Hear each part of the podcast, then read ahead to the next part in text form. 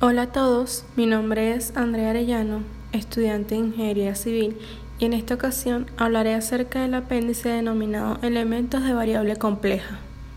Ahora bien, el material ha sido acertado para mí de una manera justa y completa en su parte teórica.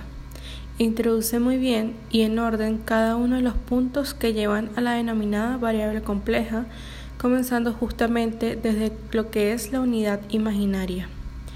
En pocas palabras, es concreto y preciso, dando también la oportunidad al estudiante de investigar más a fondo sobre el tema y la realización de ejercicios que también podrían involucrar casos especiales.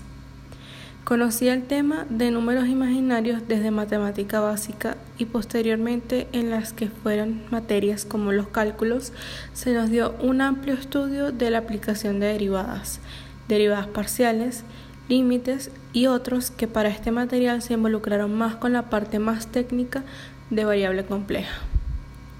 Considero que es importante conocer este tipo de tratamiento numérico porque una aplicación para el uso de la variable compleja es el denominado flujo potencial, en el caso de la mecánica de fluidos, como está involucrado.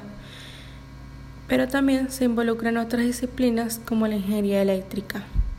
Tomando como punto la teoría, muchos temas se aclaran cuando se utiliza el tema de la variable compleja y tomando como un punto de vista práctico, pues partiendo de la teoría se busca la solución de problemas de flujo de calor, aerodinámica, elasticidad y otros campos de la ciencia e ingeniería que ya había mencionado anteriormente.